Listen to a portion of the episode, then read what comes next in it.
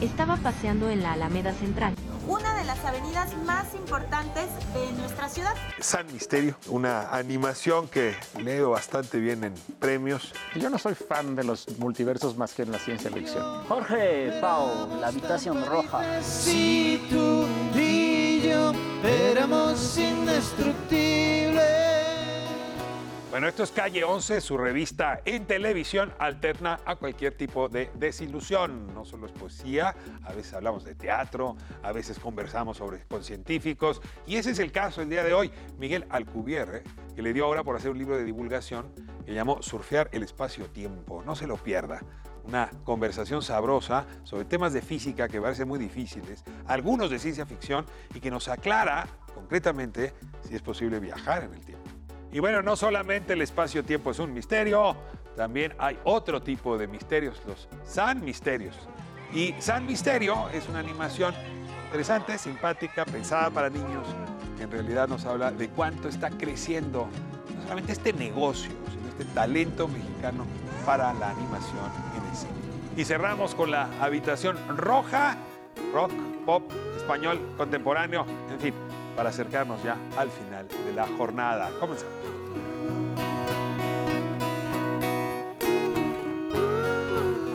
Lugar de durar en plural. ¿Cómo Yay. Buenas noches. Ya llegamos? ¿A dónde llegaron? a dudar. Yo dudo ni siquiera dónde estoy.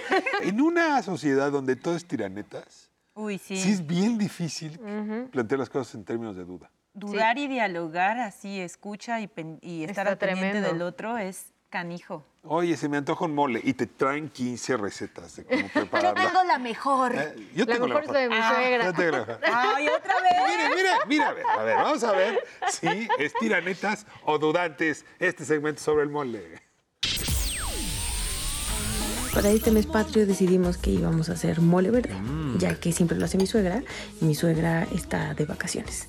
Entonces lo hicimos en familia y esta es la historia.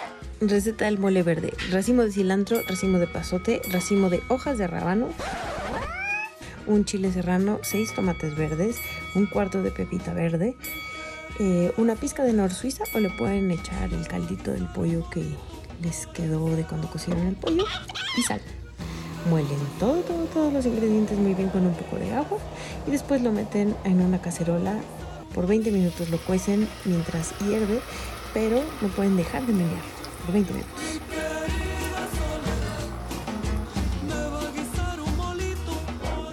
Mover para un solo lado por 20 minutos. One eternity later. Y sí quedó bueno, nada más que he decidido que tengo que cambiar mi licuadora. Porque por más que lo intenté no pude moler más la semilla, porque ya se andaba tronando el motor. Así que cómprense unas licuadoras con un motor un poquito más duradero y no las típicas del súper de 500 pesitos.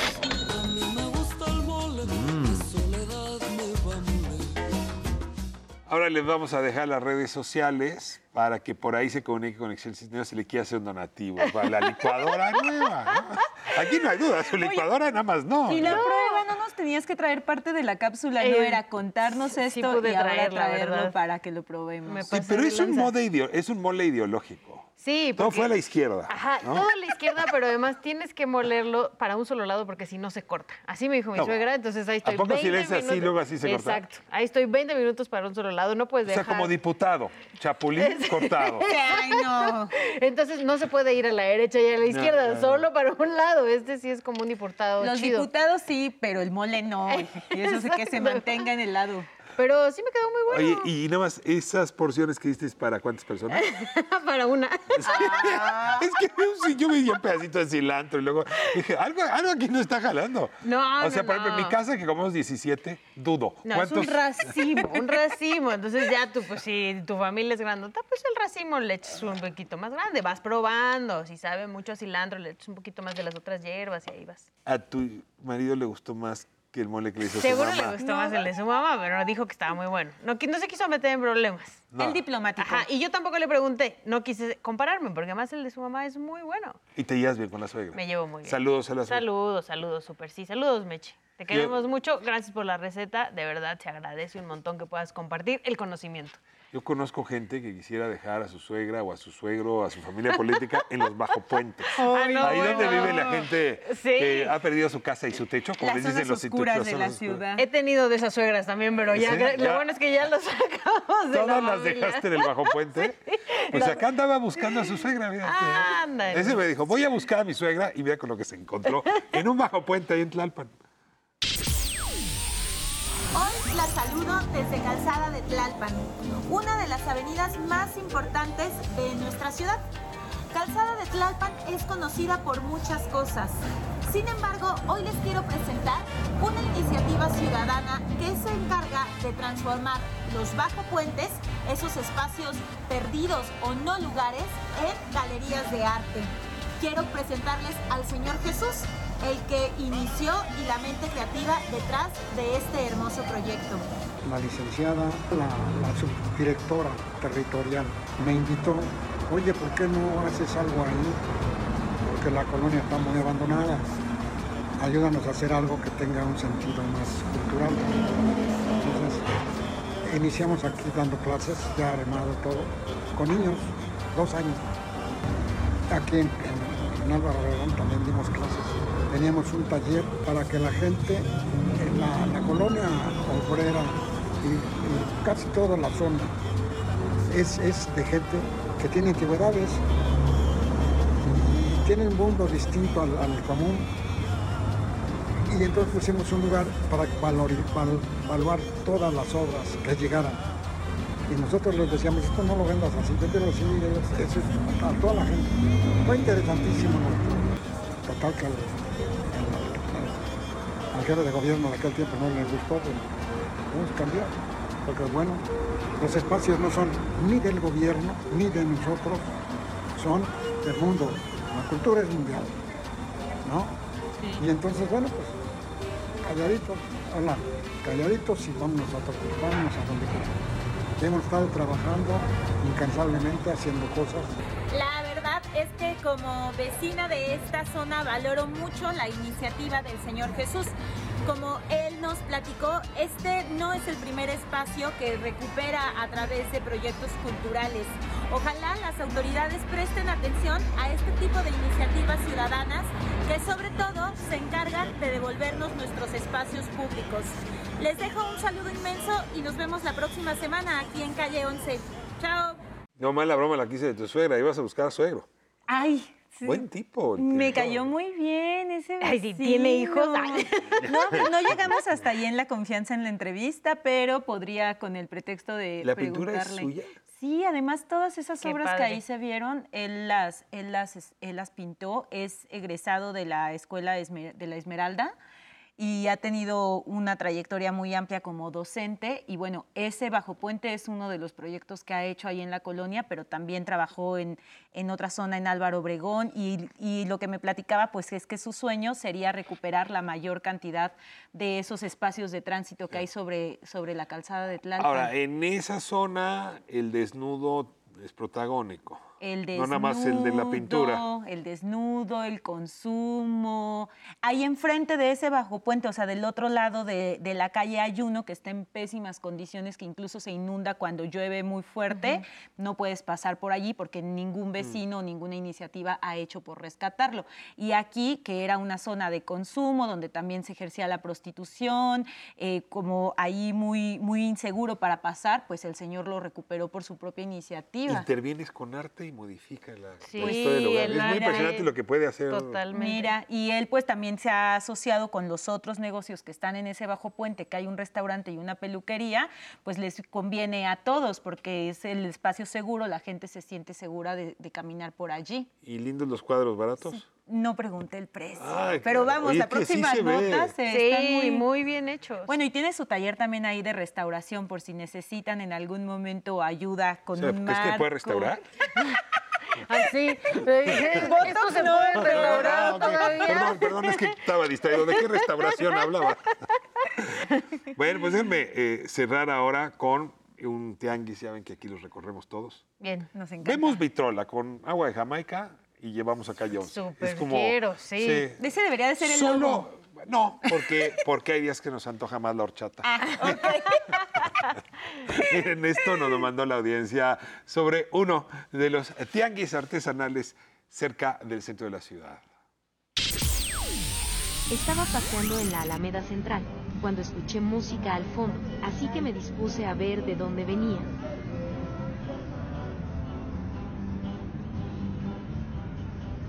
Al llegar me percaté que había un grupo de música chilena oaxaqueña y que era parte de la treceava jornada de visibilización de la presencia indígena en la Ciudad de México y que además de la música tenían programadas otras actividades y eran acompañados por un tianguis de artesanías.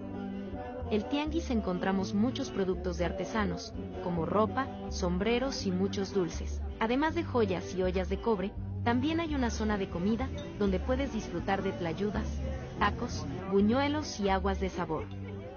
Si están cerca de la Alameda Central, no dejen de pasar a comprar algo. Yo me compré unas alegrías y una tlayuda que estaba súper rica.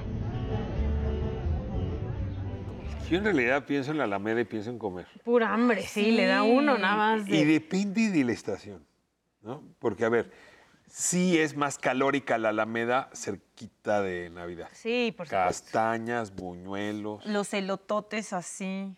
Sí. De azúcar. Que ya pasandito Navidad, ahí hay dos o tres restaurantitos que tienen buena ensalada. No, no sabrosa, pero, Para- pero ya uno ya obligada a de ensalada después de. Como ya te pasaste de lanza, arriba sí, y tu lechuga. ¿Qué? Ahora, también puedes acelerarte como la... Sí, la que estaba televidente, grabando. ¿no? Ajá. Que se dispuso, te puedes Yo disponer. nunca he hecho ejercicio en la Alameda. ¿Se hace ejercicio en la Alameda? Yo Sí, tampoco he bastante hecho. gente Yo, sale yo solo a- he corrido en marchas. Me han perseguido la policía y básicamente. Granaderas, granadero. Sí, sí, sí, he Me di mi, mi- mi consumo calórico en Pues sí, el de, el de hoy y ya está, ya está. Y además no me metieron a la que- cárcel. Que yo corrí en el 85, pero no, no, no estaba yo por ahí. No, no, no, no, no, no, no. Gateaba entonces. Gracias por los videos. Vamos a la calle. Esto fue Sección Dudantas.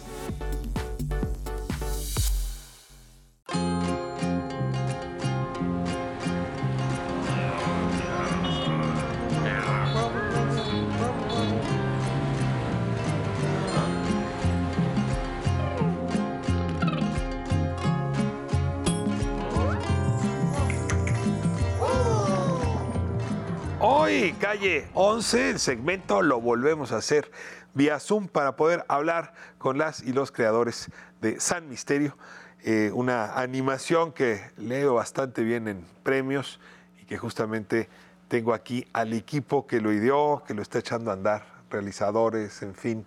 Muchas gracias por estar con, con nosotros aquí en Canal 11. ¿Cómo, ¿Cómo les va, Carlos, Humberto? Ari, ¿cómo les va? Muchas gracias por la, la invitación. Eh, nos va súper bien. Eh, estamos súper contentos de estar por acá y pues de todo lo que ha sucedido con el proyecto. Primero que nada quería que me contaran un poco de Pixelatl. Solamente quienes están metidos en el gremio saben bien a bien de qué va, pero entiendo que sí es un evento que se celebra en Guadalajara ya desde hace algún rato, que está juntando, pues en efecto, a, a quienes desde la animación están haciendo carrera y les está yendo bien. ¿Quién, quién me cuenta un poco qué es Pixelatl? Y por cierto, ¿cómo llegaron ustedes a ser premiados en ese festival? Eh, Pixelatl es una comunidad que viene ya desde hace, me parece que fue 11 años, ya, ya 11. pasaron 11 años de, de que empezó Pixelat y es una comunidad que está desarrollando videojuegos, cómic, animación y que realmente es el pilar de la industria eh, en México. Eh, también, bueno, la idea es que es, un festival que, recopila y que une eh, a los creadores de México con eh, posibles compradores, ejecutivos y, personas súper importantes del medio de la animación y videojuegos en, en México y en, en todo el mundo. Entonces es el evento más grande en el que puedes dar a conocer tu trabajo en nuestro país. In- incluso yo diría que es el festival más importante de América Latina, ¿no? Porque viene gente de, Chile, de Argentina, de muchos países a hacer negocios. Eh, digamos que tiene varias partes el festival, como la parte de festival que es para los que aman la animación, los videojuegos, los cómics, solo quieren aprender un poco más, pero también tiene esta otra parte llamada mercado, que es ya para quienes nos dedicamos al rubro y vienen ejecutivos de todo el mundo a hacer negocios con artistas, escritores y creativos de América Latina. Y la verdad es que yo voy desde 2014 a esta parte del mercado y cada año se paga solo el, boleto, ¿no? Porque ahí sacas el negocio del siguiente año. Eh, y sí, sí es, sí es un pilar para o sea, puedes llegar a vender tus proyectos de animación, de cómic, de video con facilidad en ese, lo que tú llamas mercado. Sí, correcto, es, es realmente el, mejor lugar, ¿no? Por ejemplo, eh, con, con, San Misterio eh, ganamos el año pasado el concurso Ideatún, eh, seguimos trabajando durante todo un año el, el, proyecto, porque es como una carrera larga, un maratón, hacer estos proyectos. y ahora este año llegamos ya con un guion terminado, con un poco más de arte, a presentárselo a ejecutivos de diversos canales eh, guiñarles el ojo, enseñarles la pantorrilla y decirles, oye, no, no quieres hacer esa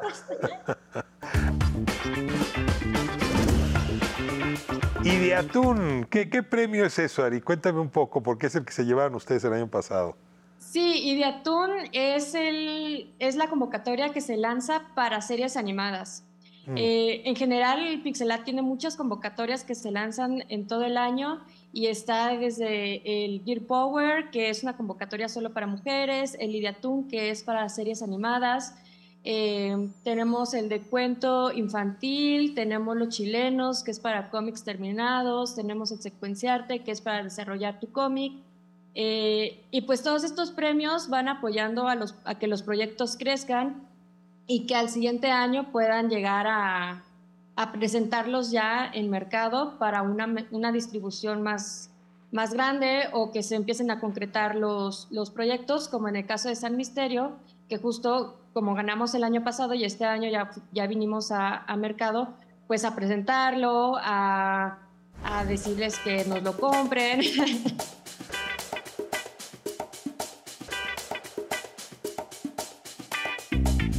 Me voy a mostrar ignorante, pero yo hubiera supuesto que eran mercados distintos, el del cómic, por otro lado las animaciones y del otro lado el videojuego. Pero a final de cuentas son vasos comunicantes. Están hablando de realizadores que pueden alternar en estos distintos géneros. ¿Se han metido ustedes al videojuego y qué hay en Pixelatl a propósito del videojuego? Pues eh, parecen como, como a, una vista lejana, parecían ser disciplinas distintas, pero en realidad eh, se concentra en contar historias, ¿no? Y todos estos medios cuentan historias solamente en medios distintos. Eh, entonces hay como, como que se, se sobreponen varias, varios proyectos que incluso en nuestro caso hemos tenido la fortuna de, por ejemplo, en 2019 ganamos una convocatoria de cómic también, ah, que se llama Secuenciarte, y ese proyecto de cómic ahora lo estamos convirtiendo en corto animado y San Misterio, que ganó como serie animada, lo estamos convirtiendo en un eh, cómic también. Entonces, como que estamos tomando uh, todos estos medios para poder sacar los proyectos a flote. Y de videojuegos es la parte más joven del, festival. Lleva algunos años que se integraron, eh, pero cada vez entran más y más eh, eh, juegos al, festival y, por ejemplo, el año pasado, más bien este año, ah, uno de los videojuegos mexicanos ganó un premio internacional en Premios Quirino eh, y está haciendo mucho, mucho ruido. Entonces, ah, es una industria que también está creciendo y que está generando muchos empleos y, y mucha atención. Ahora les hago una propuesta, Humberto. Eh, Carlos y Ari, eh, imagínense que no me tienen a mí enfrente, sino a un probable eh, comprador del producto ahí en el mercado. En, el gremio se dice hay que hacer el pitch. Hagan el pitch de San Misterio para que el público se entere de qué va este proyecto que, como dicen, llevan dando ya un año. Listo, corre pitch. Dale, Carlos. Ok, pues San Misterio es un proyecto de serie animada dirigida a niños de 6 a 11 años y está basada en el pueblo donde yo crecí, en el estado de Morelos. Eh, la historia es de dos niñas que crecieron en la ciudad y un día se mudan a este pueblo mágico del que han escuchado muchas historias porque es donde creció su papá y donde tienen su familia. Pero cuando llegan, eh, no encuentran nada de magia, todas las criaturas mágicas han desaparecido y no hay nadie que les dé santo y seña de, nada, ¿no? Estas niñas saben que la magia sigue ahí y que hay que recuperarla y van a ir investigando y develando los secretos del pueblo, además de eh, investigar qué es lo que pasó con su abuela desaparecida.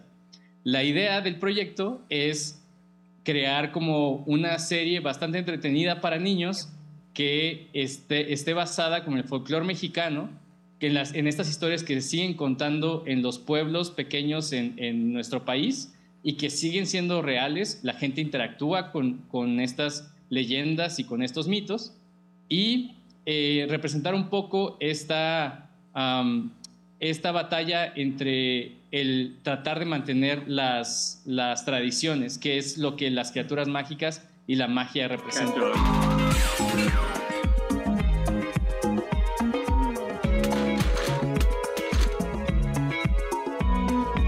Ari, ¿por qué crees que se ganaron el premio Idiatún? Eh, creo que ahorita Latinoamérica está llamando muchísimo la atención. La gente del mundo quiere saber qué es lo que tenemos que contar porque tenemos una historia muy rica eh, en tradiciones, en cultura. Eh, y entonces ahorita, no, a veces cuando no ganas no es que los proyectos no sean buenos o no, no tengan calidad, sino es una onda de qué es lo que está buscando el mercado, ¿no? Entonces, a nosotros nos tocó la fortuna de que teníamos este proyecto y cayó en el momento adecuado y pues nos ha abierto muchísimas puertas justo en lo que queremos contar y en lo que queremos experimentar, que es este lado de la familia mexicana, este lado de tradiciones, de cultura y pues cayó en el momento perfecto y pues para nosotros fue mucha suerte.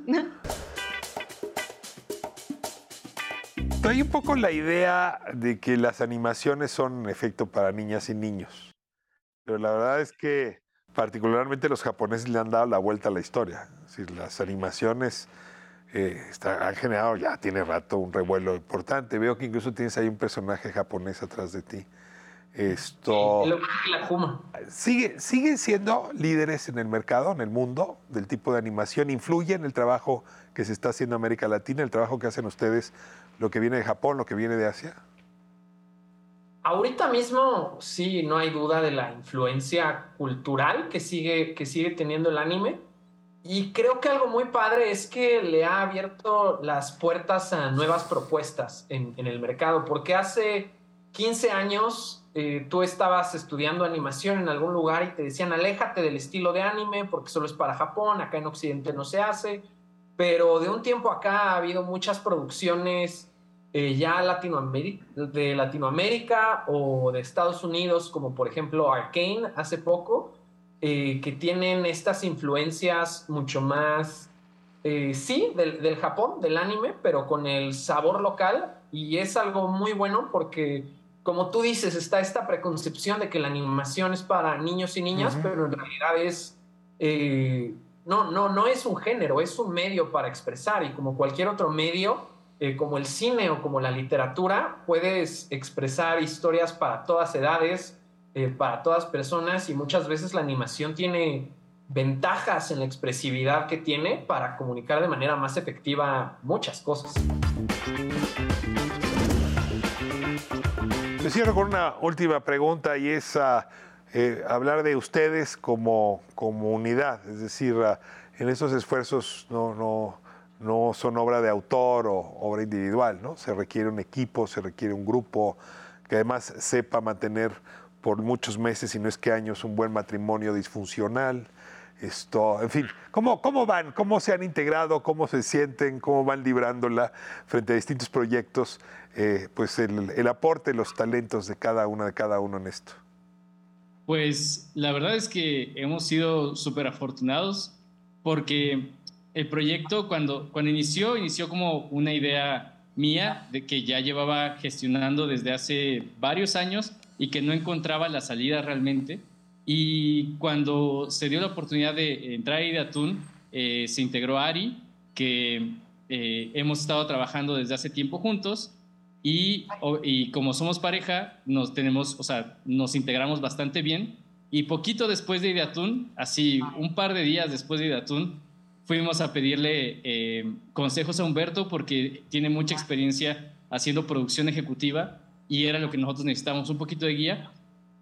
Y se integró al proyecto sin conocerlo mucho realmente, o sea, llevábamos un par de semanas de conocerlo y le dimos a clavo, o sea, la verdad es que desde que, desde que se integró Humberto y Ari, como que hemos intentado darnos toda la confianza y ha rendido un montón de frutos porque ahora somos como una familia. Después se integró Ari, eh, esta TIF, que también es parte importante del equipo y entre los cuatro hemos estado trabajando y siendo como una familia realmente. Además de que el proyecto también está basado en nuestras familias, eh, específicamente en nuestras sobrinas, que no nos gustaría dejar de mencionar, porque son como el eje que nos motiva a seguir con este proyecto a pesar de que las cosas a veces se ponen difíciles. Entonces como que hemos encontrado la manera de construir una, una familia que trabaja junta y no nada más un equipo de trabajo que se ve de vez en cuando, ¿no? Y esto creo que también ha sido parte del éxito del proyecto. Muchas gracias a los tres por esta conversación y pues mucha suerte con San Misterio y con lo que venga. Aquí seguimos cubriendo estas uh, emergencias, hay que decir, de talento mexicano que, que, no se detiene, sobre todo en áreas como las que ustedes participan. Hasta pronto. Muchas gracias, Carlos, Ari, Humberto. Muchísimas Muchas gracias. gracias. Un abrazo.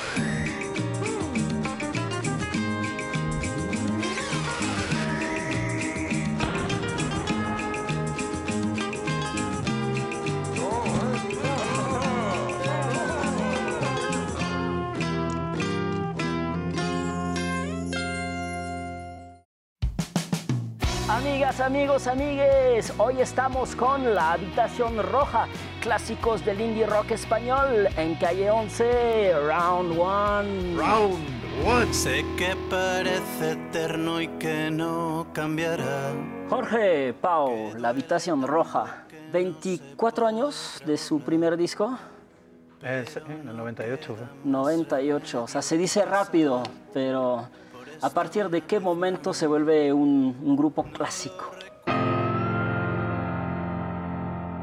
Bueno, no sé si eso lo decide uno mismo, ¿no? Yo creo que al final se trata de, de que tu propuesta pues siga vigente o que la gente siga respondiendo a la misma, ¿no? Tenemos una canción que dice que los clásicos serán siempre modernos. Los clásicos serán siempre modernos. Esos 2000, ¿no? Ah, Cuando empezaron, era como el post-grunge y el indie rocker motherfucker, ya Interpol, ¿no? The Strokes. En España, ¿no? Tuvimos hace poco a Ricky Falkner, los lesbian, Jarabe de Palo, ¿no? Esa, esa, esa época. Hay, hay ese sonido, esa escena 2000 Sí, la verdad es que los años 2000 yo creo que fueron, fueron un poco el despegue de, la banda, ¿no? Y empezamos a tocar en muchos festivales, eh, grabamos un par de discos en Estados Unidos con Steve Albini, que es un productor de mucho renombre, eh, vinimos a México por primera vez, no sé, pasaron, pasaron muchas cosas en los 2000. Steve Albini hizo In Utero, ¿no? Ajá, Exacto. Entre Wow. otros, sí. Wow. Pixies. Ajá. y mu- muchos Surfer discos, Rosa. discos muy- que nos gustaban mucho. Claro, ustedes vienen de esa escuela Row, ¿no? Sí, la verdad es que estábamos, eh, una época que, este- que, la gente nos decía mucho que, jolín, con lo bien que sonáis en directo, luego los discos como que se muy flojitos y decidimos ir a por, bueno, que mejor graba en directo porque los discos Inútero y todos estos discos están grabados prácticamente en directo, como tú dices, muy, muy crudo. Y grabamos el disco en cinta, todos tocando a la vez. De hecho, lo grabamos rapidísimo, lo mezcló en cinta. Fue, fue todo como decir, bueno, vamos a sonar potentes como sonamos en directo. Y, y la verdad es que nos funciona muy bien. garagey, grungy, slightly punky, slightly detuned. Yo creo que hemos ido, eh, sin dar grandes bandazos, pero hemos ido variando. Creo que cada disco ha sido una reacción un poco al anterior.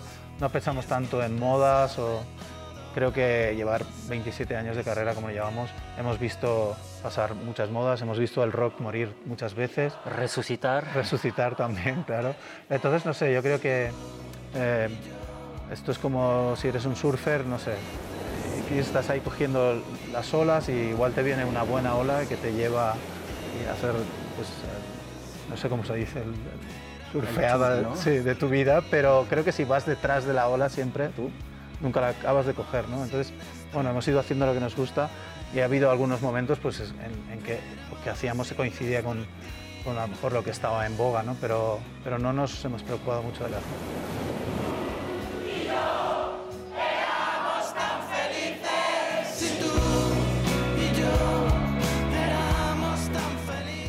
Hoy tengo invitado a un científico serio que trata uno de los temas más apasionantes de la astrofísica, la física, la física cuántica. Miguel Alcubierre, muchísimas gracias por acompañarnos. Muchas gracias a ti por tenerme aquí. Eh, cuando digo serio es que en este país hay un divorcio permanente entre la producción de la ciencia dura y su divulgación. Y tú te has atrevido a surfear desde ahí, digamos, desde lo duro hasta la divulgación. ¿Cómo, ¿Cómo saltaste para publicar este libro? Ahora vamos a hablar de surfear el espacio-tiempo. Bueno, la divulgación siempre me ha interesado. Yo, yo leía mucha divulgación cuando era joven, desde que estaba en la secundaria o algo así, leía mucho a este, Isaac Asimov, que hacía divulgación, además de ciencia ficción. Leía también, bueno, Cosmos, la serie de Carl Sagan de televisión, y leí varios libros de Carl Sagan. Entonces siempre me interesó la divulgación. Y desde que empecé a hacer ciencia, yo siempre he sentido que, divulgar la ciencia, llevarle al público general lo que estamos haciendo los científicos, me parece que es una obligación que deberíamos tener los científicos. Desde luego no todo el mundo lo va a hacer bien, pero creo que es, es algo que deberíamos siempre pensar que se tiene que hacer, que es importante que la gente sienta lo que estamos haciendo en ciencia. Entonces siempre tuve este, este gusanito y escribí algunos artículos, pocos, la verdad, pero algunos artículos de divulgación en diferentes revistas y doy muchas charlas de divulgación, pero no me había tocado escribir un libro de divulgación. Y, y lo que ocurrió en esta ocasión fue que el- el- nuestro editor este, habían decidido hacer una serie de libros sobre científicos mexicanos escritos por divulgadores. O sea, la idea era que un divulgador entrevistara a un científico y de ahí saliera un libro. ¿no? Y en esta ocasión se acercó a un divulgador muy reconocido en México, este Sergio de Régules. Eh, el editor no sabía que Sergio de Régules y yo somos amigos hace 40 años. Entonces se acercó a él, le dijo, ¿podrías tú escribir sobre Miguel Alcubierre? Este, y Sergio le dijo, pues es mi amigo, claro que sí. Y entonces así surgió el libro, este, platicando con Sergio, entrevistas con Sergio. Pero iba a ser sobre tu biografía y acabó haciendo sobre... Sí, acabó siendo una digamos, cosa más... Este, tu objeto de más estudio, especial sobre- digamos, sí, ¿no? sí la, la idea es que... el- Fue una editorial- manera de escurrirte para que no te pusieran la cámara encima. Es un poco, confiesa, sí. ¿no? un poco sí. Pero vamos a contarle al auditorio cuáles son los temas que te obsesionan. Y hay una anécdota que, que ha salido de tu intimidad. Y es que viendo la serie aquella Star Trek, te cayó un piano en la cabeza. Más o menos. Con todas sus cuerdas y sus teclas. así. ¿Qué, qué- qué pasó? ¿Por qué aquella, esa serie de ciencia ficción que a tanto nos ha impactado te hizo, te reveló algo? Pues? Sí, esa, esa, esa es una anécdota muy, muy curiosa. Me pasó a principios de los noventas. Yo estaba haciendo mi doctorado en el Reino Unido, en, en la, en la Universidad de Cardiff, en el Reino Unido. En física. En física, en astrofísica, en agujeros negros sobre todo, en simulaciones de agujeros negros por computadora, que es un tema bastante escabroso. y teníamos un grupo de, de estudiantes, de todos estudiantes de astrofísica, la verdad, que nos reuníamos, todos éramos fanáticos de Viaje a las Estrellas de Star Trek, y nos reuníamos los viernes en la tarde y rentábamos un, un VHS, un videocassette de la serie de Star Trek, y lo veíamos todos juntos. Y, este, y en una ocasión, pues viendo el VHS, se me ocurrió esta idea de, bueno, ellos siempre viajan más rápido que la luz en la serie de televisión, pero ciencia ficción, sabemos que la relatividad prohíbe viajar más rápido que la luz. Pero se me ocurrió ahí viéndola, bueno, si habría una manera de deformar el espacio que nos permitiera sí viajar más De rápido. que la luz. curvearlo. De curvar el espacio, de deformarlo de alguna manera. De hecho, eso es lo que hace la teoría de, de Einstein. La teoría de la relatividad general de Einstein nos dice que la gravedad es una deformación, una curvatura del espacio y del tiempo. Y eso lo sabemos hace 100 años y funciona muy bonito. De ahí salen los agujeros negros, de ahí sale la expansión del universo. Y como yo estaba trabajando en estas ideas, dije, bueno, a lo mejor sí hay una manera de usar la teoría de Einstein para deformar, curvar el espacio de cierta ma- forma que nos permita viajar más rápido que la luz. Y de alguna manera hacer lo que hacen en la serie de ciencia ficción. Ahora, eh, es una dimensión eh, sobre la que hemos trabajado mucho, eh, por lo menos conceptualmente, respecto al espacio, pero se nos complica muchísimo el tema del tiempo. El tiempo Eh, es más ¿no? Eh, complicado. Stephen sí. Hawking decía que el tiempo habría que entenderlo como una energía que así como viaja en una dirección, la famosa flecha, viaja en sentido inverso y ahí sí ya mis neuronas estallan. Entonces, si al tiempo que no le entiendo le añado que hay una dimensión espacio-temporal, puedo quedarme aquí paralizado. bueno, Eh, y además tú quieres que esa dimensión uno pueda manipularla para trascenderla. A ver, vamos despacio porque ya me faltó el aire para decir todo lo que estoy diciendo. Bueno, en la relatividad de espacio y tiempo están pegados. Hablamos de espacio-tiempo pegado a una sola cosa, porque lo que alguien considera que es puro, digamos, lo que alguien considera que es el presente, para otro observador que se mueve respecto a nosotros es una mezcla de presente y futuro y pasado. Entonces, el- el- no está bien definido qué es el presente. Entonces, mezclan espacio y. Dependiendo dónde estoy parado. Dependiendo más bien qué tan rápido te mueves. Si tú te mueves muy rápido cerca de la velocidad de la luz, este, lo que tú consideras presente no es lo mismo que, otros, que otras personas lo consideran presente. Se Si hipotéticamente me pudiera mover a la velocidad de la luz, los tiempos se trastocarían. De hecho, si pudieras moverte a la velocidad de la luz, el tiempo no transcurriría para ti. El tiempo se congelaría para ti. Llegarías de aquí a, cualquier lugar instantáneamente desde tu punto de vista, porque el tiempo se congela a la velocidad de la luz. ¿Estás seguro que tú haces ciencia y no ciencia ficción? Sí, ciencia medido y comprobado. Regresamos un momento.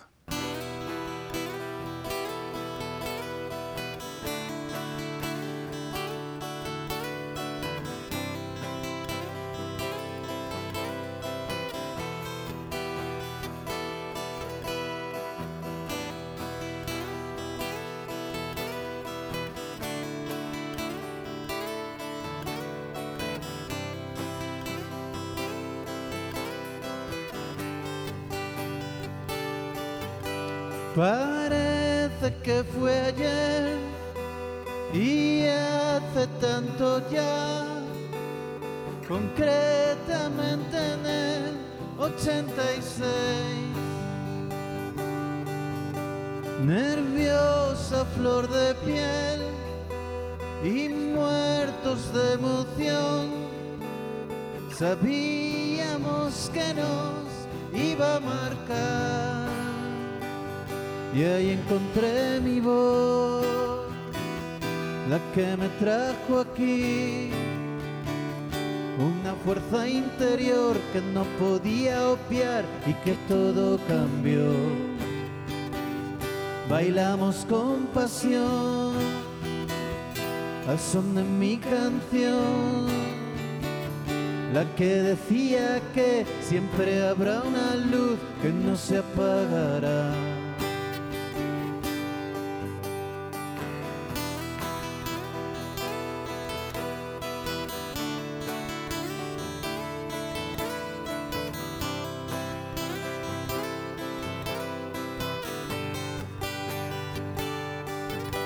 Lo inseguridad. Sé que se irá curando con la edad. Tu fin del mundo es hoy, pero revivirás y un nuevo amanecer nos brindarás y encontrarás tu voz, que te guiará, una fuerza interior que no podrás obviar, que todo cambiará. Bailemos con pasión al son de mi canción, la que decía que siempre habrá una luz que no se apagará. Si alguna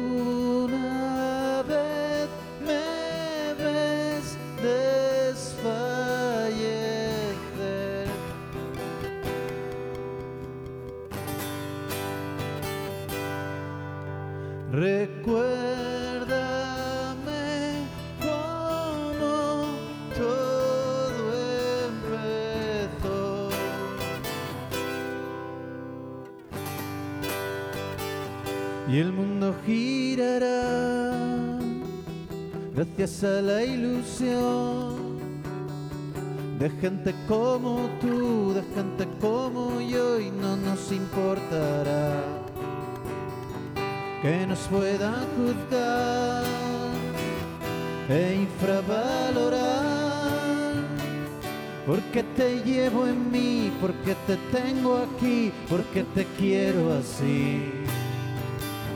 Y el mundo girará gracias a la ilusión de gente como tú, de gente como yo, no nos importará que nos puedan juzgar e infravalorar, porque te llevo en mí, porque te tengo aquí, porque te quiero así.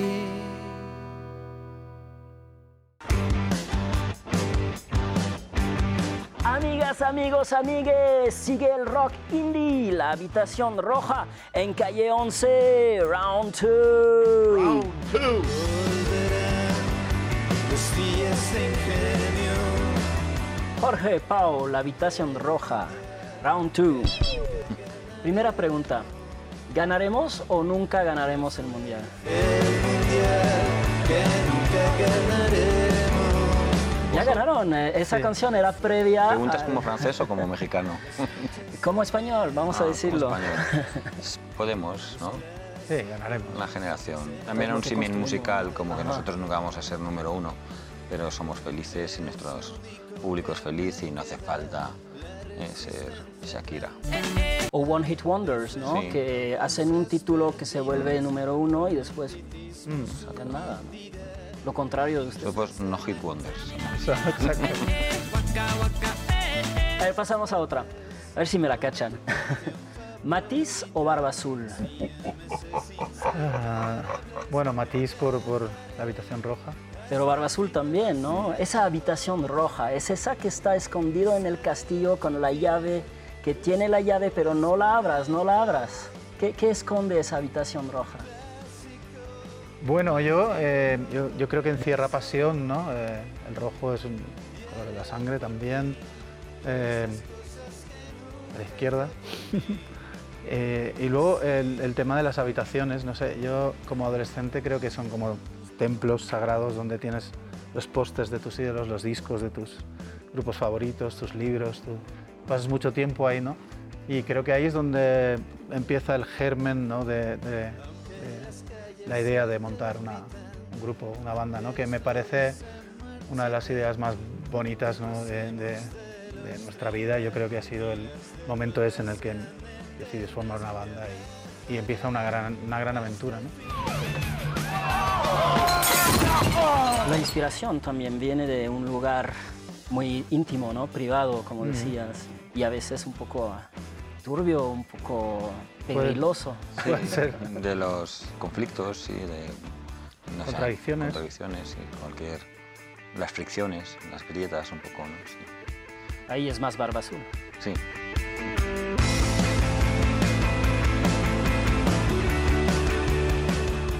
Bueno, estamos con Miguel Alcubierre, él es astrofísico, acaba de publicar ahora en Random House un libro que se llama Surfear el espacio-tiempo.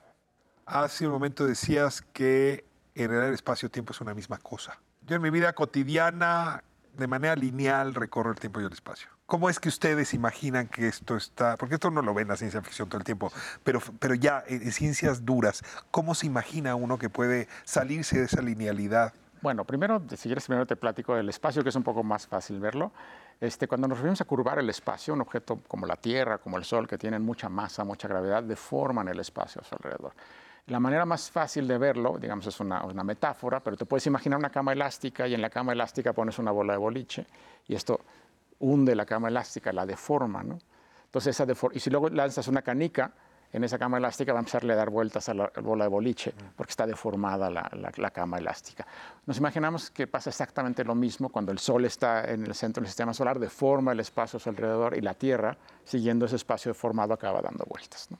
Esta es, digamos, la idea, ¿no? Las matemáticas. Por eso la gravedad curva. Exacto, la gravedad curva el espacio. Pero también curva el tiempo, y cuando nos referimos a curvar el tiempo, quiere decir que el tiempo transcurre más lento cerca de un objeto que- con mucha gravedad que lejos. Por ejemplo, incluso pasa en la Tierra. En la Tierra el efecto es chiquitito, pero se mide. Y no solo lo medimos, lo usamos todos los días y lo usamos todos, lo usas tú, lo usan todos los que están aquí en el estudio, porque en eso está basado el GPS. El GPS que usamos todos los días para llegar a algún lado es una serie de relojes en órbita alrededor de la Tierra, relojes atómicos. Y básicamente cuando sacamos el celular, el celular pregunta qué hora es y los satélites le contestan. Y entonces viendo dónde estaba cada satélite, determina dónde estás. Pero los satélites están allá arriba y el tiempo va un poquito más rápido allá arriba. Muy poquito, pero un poquito más rápido. Y eso quiere decir que tú sincronizas los relojes hoy, aquí en Tierra con los satélites. Dentro de un mes el error en el GPS, si no le haces caso a este efecto, tendrías errores de un kilómetro en el GPS en un mes. Se equivoca. Y eso si no tomas en cuenta el hecho de que el tiempo allá arriba va un poquito más rápido. Surfear ese, ese, ese fenómeno. Supongo que lo puedes simular en una computadora o algún día podremos surfearlo que no sea una simulación. Está complicado, lo podemos simular en la computadora, pero deformar el espacio requiere mucha energía requieres un planeta gigantesco como la Tierra para deformarlo un poquito, requieres el Sol para deformarlo un poquito más, y requieres un agujero negro para deformarlo de manera ya bastante fuerte. ¿no? O sea, la versión de Star Trek, esa que viste, requería unas cantidades enormes de energía. Si pudieras deformar el espacio-tiempo para viajar más rápido que la luz, requerirías cantidades de energía gigantescas. O sea, el halcón, este, ¿cómo se llamaba? Milenario. milenario de, de Han Solo requiere una cantidad de energía hoy inimaginable. Exactamente, serían planetas enteros convertidos en energía pura para poder llegar de aquí a allá en una nave chiquita. Es, absurdo. Ahora, una vez que ya me, me dijiste la dificultad eh, técnica, eh, ¿por qué más vale la pena leer, surfear eh, la dimensión espacio-tiempo en este texto tuyo? Bueno, este libro yo creo que lo pueden leer desde dos puntos de vista. Por un lado, si les interesa aprender un poco de relatividad y de la teoría de Einstein, ahí está explicado y creo que está explicado muy bonito a un nivel que cualquier persona, digamos, a nivel secundaria pueda entender. o sea, no es una cosa complicada, no hay ecuaciones, todo está tratado de explicar de la manera más simple posible. Pero además no es solo un libro de divulgación de la relatividad, este es un libro muy personal, porque como te comentaba, es una mezcla entre entrevistas que me hizo Sergio de Regules y, este, y explicaciones de los temas científicos. Todas las entrevistas son anécdotas, cómo fue mi carrera científica. Entonces ahí puedes ver cuál es la carrera de un científico mexicano que hizo un postdoctorado, un doctorado en el extranjero, luego regresó a México, y pues cómo, cómo ha sido mi trayectoria en la universidad y desde que estudié. Entonces en ese sentido es un libro muy personal, con muchas anécdotas, y yo, yo creo que eso, eso le da un interés diferente a un libro de, de, divulgación usual. ¿no? Si has surfeado profesionalmente el tema del espacio-tiempo. Eso sí. no, quiero dejar a la audiencia sin ah, un último comentario tuyo. Eh, en fin, justamente a raíz de la posibilidad de, de la asincronía o de romper la sincronía entre tú y yo, entre los seres humanos, es que se piensa que podríamos eventualmente afectar, ahora está muy de moda con los multiversos, ¿no? Eh, pues el span temporal, la línea temporal de las personas, o sea, viajar al pasado, mover algo y eso te da un futuro distinto. Entonces cabría que hubiera muchos futuros posibles. Entonces ahora tienes el señor multiverso y este de todo el tiempo, eh, ¿cómo se llama la película? Eh, todo en todas partes al mismo tiempo, ¿no? Esa es, la, película. Eh, y, y, se supone que está un poco basado en la idea de, también de simulaciones que los físicos han hecho. Y tú decías, yo no le creo mucho a eso. Está bien para la ciencia ficción, pero... Yo no creo mucho en los multiversos, aunque hay muchos científicos que han estudiado este, la posibilidad de que haya otros universos. Yo en esto soy muy como, no sé si has oído hablar de la navaja de Ockham. Sí. Eso que te dice que no hay que multiplicar explicaciones. Este, o, la explicación más sencilla es la que habría que tomar por cierto. Exactamente. Y, y, yo en este caso creo que Ockham decía no hay que multiplicar hipótesis, de manera innecesaria. O sea, en ese sentido, lo que sea más fácil es lo correcto. Yo aquí creo que no hay que multiplicar universos de manera innecesaria, sino, si no hace falta para entender lo que, lo que vemos en la naturaleza. Y de momento yo creo que no hace falta. No quiere decir que no hubiera, que no existan los, los multiversos o otros universos. O sea, tú no te imaginas otro Miguel dando una entrevista similar a esta, pero con una variación o o mejor tú haciendo la entrevista y yo dándola, no Exacto. Sí, yo de momento no creo que sea posible. Y lo de viajar en el tiempo, por ejemplo, es algo que sí se ha investigado mucho en la física. Hasta donde sabemos hoy en día, no se puede viajar al pasado. Viajar al futuro sí se puede, como yo te comentaba. Puedes este, irte muy cerca de un agujero negro, pasarte ahí unas cuantas horas, regresas y a lo mejor afuera pasan mil años. Entonces llegarías y verías la Tierra dentro de mil años, pero no puedes regresar a contarnos qué fue lo que viste. ¿no? Miguel, qué, qué, qué agradecido me quedo con esta charla y con este libro. ¿no? Este, la verdad es que este libro escrito a dos manos se los recomiendo muchísimo, porque en efecto nos permite sembrar vocaciones, sobre todo entre los más jóvenes. ¿no? que todavía pueden seguir una vida como la tuya, que me parece fascinante, y realmente tocar esos temas que, que uno entiende, pero como de pasada, ¿no? Este, como surfeando. La cuestión de aquí fue más bien nadar o bucear un poco con los niveles que cada quien tiene en esos temas complicados de la física, la astrofísica, en fin. Miguel, muchísimas gracias. Muchas gracias a ti por la invitación.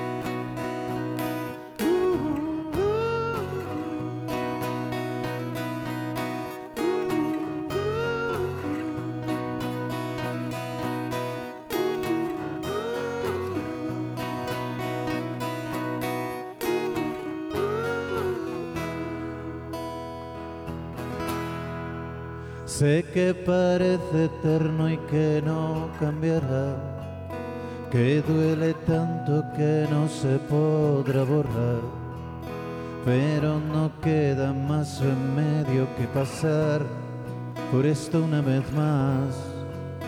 No lo recuerdan ni los viejos del lugar, nuestros gobiernos no aciertan a concretar.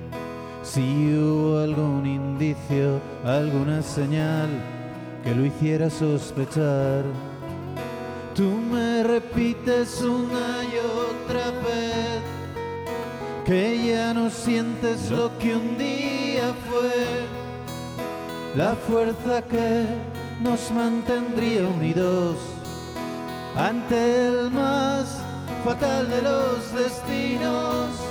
Y es que a pesar de todo aún no sé qué es lo que pasó. Si tú y yo éramos tan felices, si tú y yo éramos tan felices, si tú y yo éramos indestructibles, éramos indestructibles éramos indestructibles.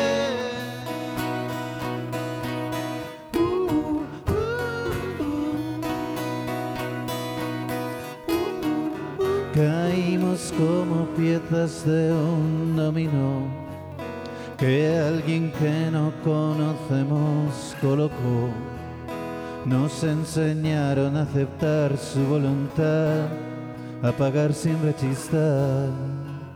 Y ahora repites una y otra vez que ya no sientes lo que un día fue, la fuerza que nos mantendría unidos ante el más fatal de los destinos.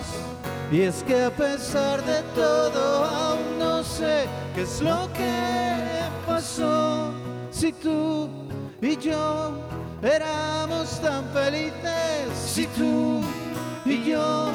Éramos tan felices si tú y yo. Éramos indestructibles. Éramos indestructibles. Éramos indestructibles. Éramos indestructibles